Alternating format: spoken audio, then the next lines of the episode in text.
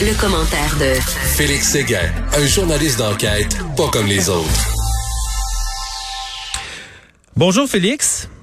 Bonjour mon cher Patrick. Écoute, il y avait... Pas Patrick. Patrick. Oui, Désolé. ça c'est correct. Il y a eu. un Patrick, un roi. Oui, c'est à ça que je pensais moi aussi, euh, Monsieur Kenville. Euh, Justin Trudeau révoque la loi sur les mesures d'urgence. Donc dimanche, lundi soir, faut faire euh, venir les députés. C'est une question de confiance, c'est une urgence, c'est une question de confiance dans la confiance. Et 48 heures pour reprendre les paroles de Monsieur Trudeau. 48 heures après, l'urgence est finie? Déclaration solennelle? Et qu- qu'est-ce qui s'est passé, Félix? Ben, en fait, il semble que ce qui se soit passé, euh, j'ai fait les, les- les mêmes vérifications euh, hier euh, que qu'un de mes collègues, là, euh, Jonathan euh, Trudeau, dans, dans un autre média. Il semble que pour la bonne marche euh, des procédures judiciaires qui sont entamées maintenant en vertu de la loi sur les mesures d'urgence, il semble aussi euh, que pour le bon déroulement des interventions policières qui se sont aussi déroulées ce week-end et ce qui en a découlé, il fallait qu'on puisse faire avaliser, donc que l'on puisse dire au- dans le futur que cette loi-là avait été d'abord adoptée et avait été votée sur, en fait, on avait voté sur cette loi-là et la démocratie s'était exercée pour ne pas que des recours judiciaires subséquents viennent affaiblir les procédures qui sont en cours. Mais excuse-moi, pourquoi pourquoi il a pas dit ça? Pourquoi M. Trudeau a pas dit ça carrément, à place d'en faire une question de, de, de partisanerie puis de confiance envers son gouvernement? gouvernement pourquoi il a pas dit, écoutez, on veut juste pouvoir aller jusqu'au bout de ça? Question.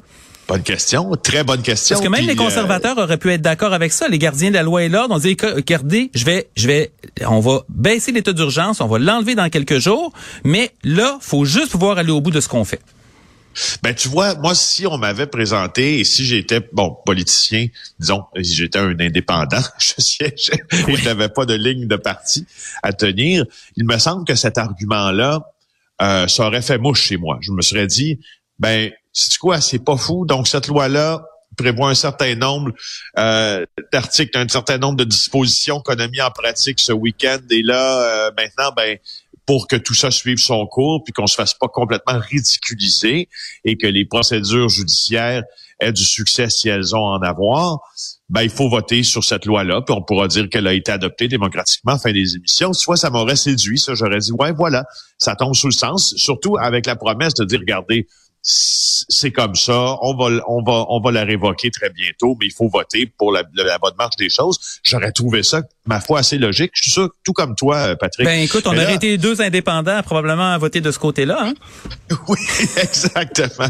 Alors, euh, qu'est-ce que ça veut dire, par exemple, la révocation de la loi sur les mesures d'urgence? Ça veut dire que les comptes bancaires gelés vont être accessibles quand les- la révocation va être euh, effective. Euh, il est effective maintenant parce que c'est arrivé mercredi soir. Là. Il Mm. est entré, la révocation est entrée officiellement en fonction vendredi, euh, mercredi soir. Alors ça, c'est fait. Il y a certains comptes, par exemple, qui vont demeurer gelés. Ceux qui font l'objet de procédures judiciaires, là, euh, ils vont demeurer gelés.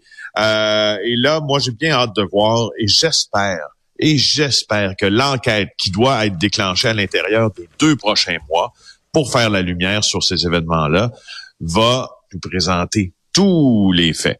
Parce que c'est, tu, tu le sais, on l'a dit à maintes reprises, c'est le mécanisme qui est en place.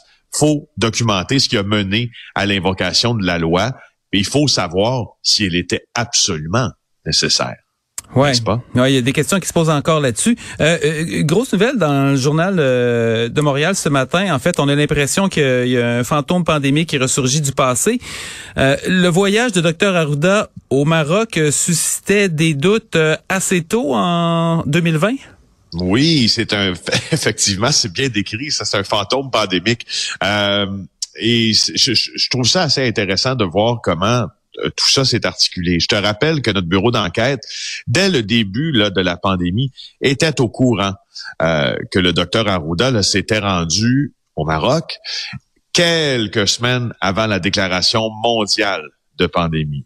Alors là, on voit que euh, le plus haut diplomate du Québec avait émis de forts doutes sur ce déplacement compte tenu de la pandémie de COVID-19. Alors, les extraits de courriels euh, échangés qu'on a obtenus en vertu de, la loi euh, sur l'accès à l'information qui sont reproduits par mon collègue Jean-Louis Fortin aujourd'hui dans le journal, euh, ça nous donne une bonne idée de ce qui se passait. Je veux juste...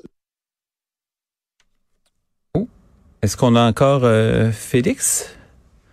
Je crois qu'on a perdu Félix pendant euh, quelques instants, mais je vais euh, je vais enchaîner parce que ce que Félix disait en fait, c'est que c'est ça. Il y avait des courriels qui, ont circulé de la part du directeur du bureau du Québec à Rabat, qui est la capitale du Maroc, euh, Alain Olivier, qui écrivait dès le 27 janvier 2020 euh, au ministère de la Santé et de Relations internationales concernant le voyage prévu de Dr Arruda qui devait se dérouler, comme on se souvient, à la fin février. Et ce que Monsieur Olivier demande, c'est s'il est encore pertinent d'organiser pour le docteur Arruda des rencontres en marge de sa conférence parce qu'on sait à ce moment-là que la pandémie commence à, circuler. Et euh, monsieur, monsieur Olivier écrit, vu la mobilisation actuelle des milieux de santé publique au Québec et dans le monde autour de la lutte contre le coronavirus, euh, le Bureau du Québec attendra votre retour pour confirmer la participation de docteur Arruda avant d'engager des demandes d'entretien avec cette mission. Autrement dit, c'est une façon très polie de la part du chef de bureau de dire Êtes-vous sûr que vous venez venir ici? Euh, il y a une pandémie. Euh, est-ce que c'est vraiment nécessaire? Est-ce que c'est le bon moment? Et, et à ce moment, il y a des premiers cas qui viennent d'être détectés au Canada et en Europe parce que le virus est arrivé fin janvier, 25-27 janvier en Ontario et euh, en Colombie-Britannique. Donc, la pandémie commence, Dr Arruda poursuit son cours. du côté du Maroc, on pose encore la même question le 13 février 2020. À ce moment-là, on est deux semaines plus tard. Le virus gagne du terrain. Il est présent dans de plus en plus de pays. Euh, il est tout près d'arriver au Québec. Il y a eu des cas qui ont été recensés au Canada. Il y a des cas qui ont été recensés en Europe et aux États-Unis. Donc, c'est absolument plus un cas de virus qui est simplement euh, asiatique.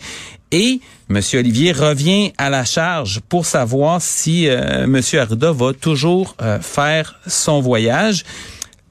Et euh, la réponse du ministère, c'est oui, tout va bien. On sait ce qui est arrivé par la suite, c'est que Dr Arruda est parti en vacances. Pendant qu'il était en vacances au Maroc, les premiers cas ont été déclarés dans le pays. Et euh, même il y a un euh, haut fonctionnaire euh, dont j'oublie le nom qui avait, c'est un sous-ministre qui avait annulé. Lui, c'est oh, on est de retour avec Félix. On va donc y retourner. Félix, j'ai pas. je sais pas où t'étais rendu, Patrick. T'as poursuivi sûrement, mais moi, j'ai, je savais pas qu'on avait perdu la communication. Je me suis rendu compte.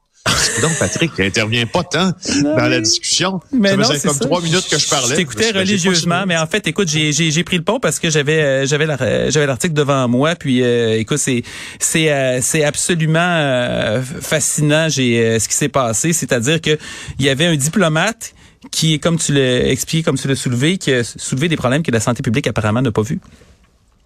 Oui, exactement, exactement. Et, et tu te rappelles de cette, moi là, ce que ce que je comprends aussi de ces courriels-là, ce que j'en déduis en fait, euh, c'est qu'on on, veut aussi protéger l'image du Québec, puis l'image même du directeur national de la santé publique en disant, écoute, est-ce que c'est vraiment la bonne décision? Parce qu'à ce moment-là, il y a des cas qui commencent à être détectés au Canada, puis en Europe, là quand il s'envole euh, pour le pays et il va finalement prononcer ce discours-là. Tu te rappelles, il avait blagué euh, sur la pandémie lors de ce même discours. Euh, oui, absolument. Alors qu'il y avait des, cas qui étaient qui, qui se sont déclarés au Maroc au moment où il était là. Je ne sais pas si le docteur Arruda le savait, mais les tout premiers cas, euh, ça s'est déclaré pendant la même période. Et moi, je me rappelle, je pense que c'est le sous-ministre Yvan Gendron qui avait annulé euh, ses vacances. Je ne veux pas me tromper de, de haut fonctionnaire, mais il y a un haut fonctionnaire qui, lui, euh, après que Dr. Arruda était parti en vacances, lui, il avait dû annuler ses vacances à cause de la pandémie qui s'en vient. Donc, il y a quelque chose qui est un peu euh, un peu particulier euh, là-dedans. Je suis bien d'accord. donc, écoute, Félix, merci pour cette intervention. Désolé que ça a été un petit peu bousculé par, je sais pas, il y a un pépin technique qui est arrivé. C'est peut-être la connexion cellulaire qui a décroché. on se reprend demain. Ça marche. Au revoir. Bonne journée.